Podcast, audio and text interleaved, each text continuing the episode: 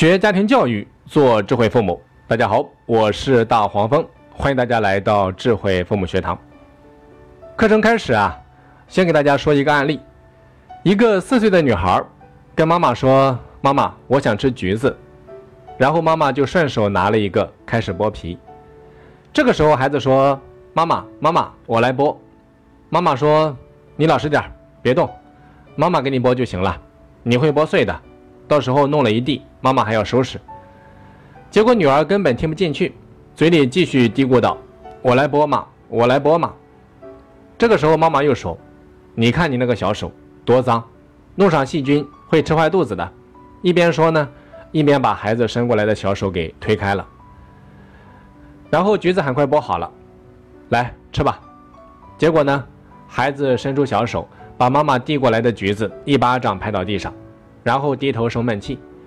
妈妈一愣，然后说：“你这孩子怎么这么大脾气啊？妈妈给你播怎么了嘛？”各位，这就是我们生活当中经常会遇到的场景，但是很多家长却从来没有意识到有什么问题。那今天这堂课，我们就重点来说说价值感这件事。为什么说价值感很重要呢？大家不妨仔细思考一下。你之所以会热爱某一项事业，或者说某一份工作，一定啊是因为两个因素，那就是快乐和价值感。不是让你很快乐啊，就是让你体会到很强的价值感。这两者必居其一，否则啊你是不可能爱上它的。当然，还有一种特殊情况，那就是这件事情特别赚钱。如果抛开钱这个因素，那么前面两个因素就是最重要的。在快乐和价值感两者当中啊，你又会发现，价值感往往可以带给我们比较持久的快乐，而快乐却很少能够带给我们价值感。我们能够长时间专注的做一件事情，往往是因为这件事情能够给我们带来持续的价值感，但却很少是因为快乐。当然啊。快乐也很重要，只不过价值感显得更加重要。说白了，就是当一个人能够准确的估量自己的价值时，他就找到了在这个世界上的定位，就可以做自己人生的主人，而不是跑到别人的剧本里面去当配角。那当一个人的自我价值感很低的时候，会怎么样呢？这个人会非常痛苦，并且想要提升自我价值。你比如说，有的老年人。为什么会很痛苦呢？因为他觉得自己已经老得不中用了，对社会、对家庭都是一种累赘和负担，看不到自身的价值感所在，这就是痛苦的根源。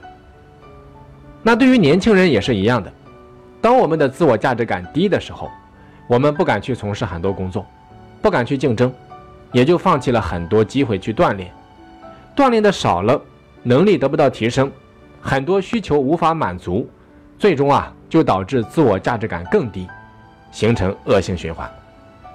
那相反，如果一个人的自我价值感很高，觉得自己是 OK 的，那么在认知上也会觉得很多事情就没有那么具有威胁，情绪也不会那么紧张、害怕，行为上呢也会更加从容，这样就更加容易成功。那成功之后，自我价值与能力的评估会进一步提升。进而形成良性的循环。就好比说很多孩子吧，为什么不敢上台发言？说白了，就是因为他以前没有在这个方面建立太多的价值感，没有成功的经历嘛，心里面自然就没底，没底就会担心和恐惧。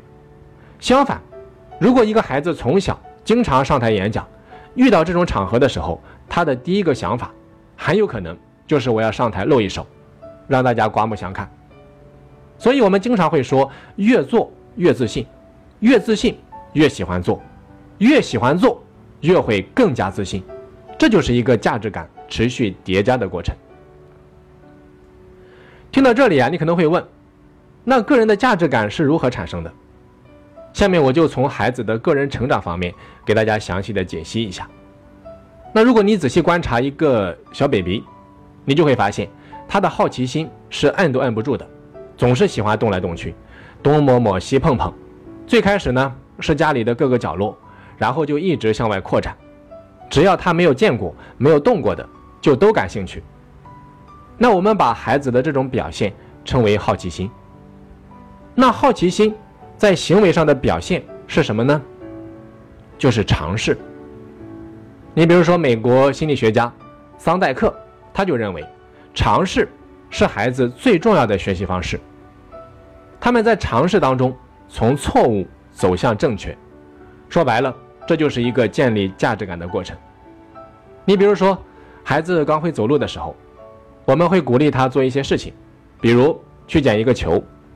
当他晃晃悠悠的捡到时，我们会鼓掌，会替他加油，会鼓励他。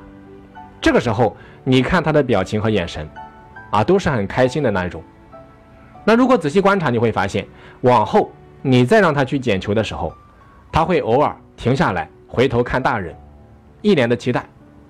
意思就是说，你快夸夸我啊，快给我鼓掌啊，你看我多厉害啊！这就是一个自我价值感形成的过程。那么等到孩子再大一点，慢慢的有了自我意识之后，他就不仅仅满足于被认可、被鼓励了，孩子还想通过尝试让自己有掌控感。说白了，就是要一种能够自己做主的感觉。不管整件事情最后成功与否，这种我能做主的感觉就让他很爽。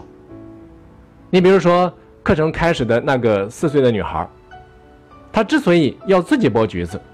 就是在寻求这种掌控感，这种我说了算的控制，这种价值感和掌控感的累计啊，就会让一个孩子非常自信。那么剥橘子这件事，它呢不会让妈妈有什么价值感，但是对于一个四岁的孩子来说，效果就完全不一样了。你比如说，咱们可以想象一下，回想一下，小的时候，当我们第一次学会骑自行车的时候。会游泳的时候，是不是很兴奋？可是当我们把这些好消息告诉大人的时候，他们却觉得我们很幼稚。但是对于我们来说呢，那是天大的事情，那是值得鼓舞的时刻，那是非常兴奋的时刻。但其实啊，就是这些小小的成功，在大大的增强我们的价值感，进而产生自信，啊，让我们感觉自己很厉害、很牛逼、很有能力。那讲了这么多。就是为了告诉大家，任何人的价值感，都是从很小的时候，从很小的事情做起，从一个又一个很小的成功积累起来的。但是现实生活当中呢，很多父母却并没有这样的觉悟。就好比说课程开头的那位妈妈，她无情地剥夺了女儿想要建立价值感的机会，却不自知，甚至啊愚蠢地认为是自己照顾得很周到，是一种爱孩子的表现。生活当中这种类似的案例太多了，你比如说我在公园里面看到一位爸爸，大声地冲着已经爬到一棵很矮的歪脖树上的女儿吼道：“他说，你以为自己是男孩啊？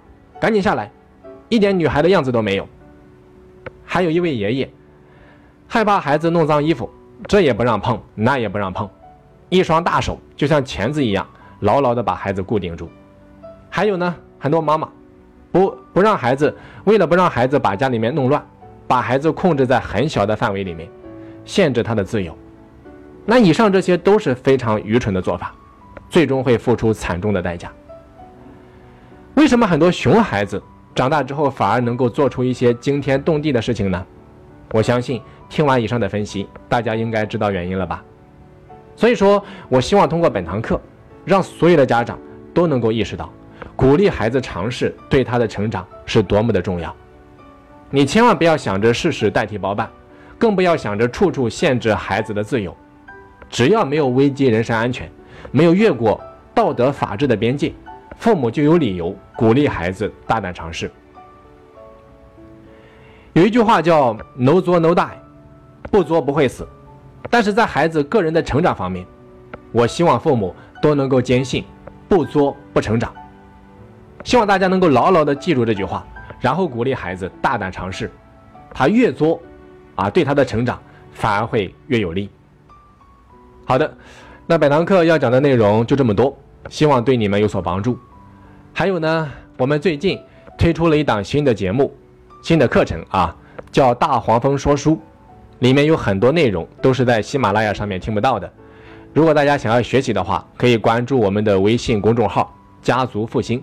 家族就是家族的家族，复光复的复，兴兴旺的兴啊，家族复兴。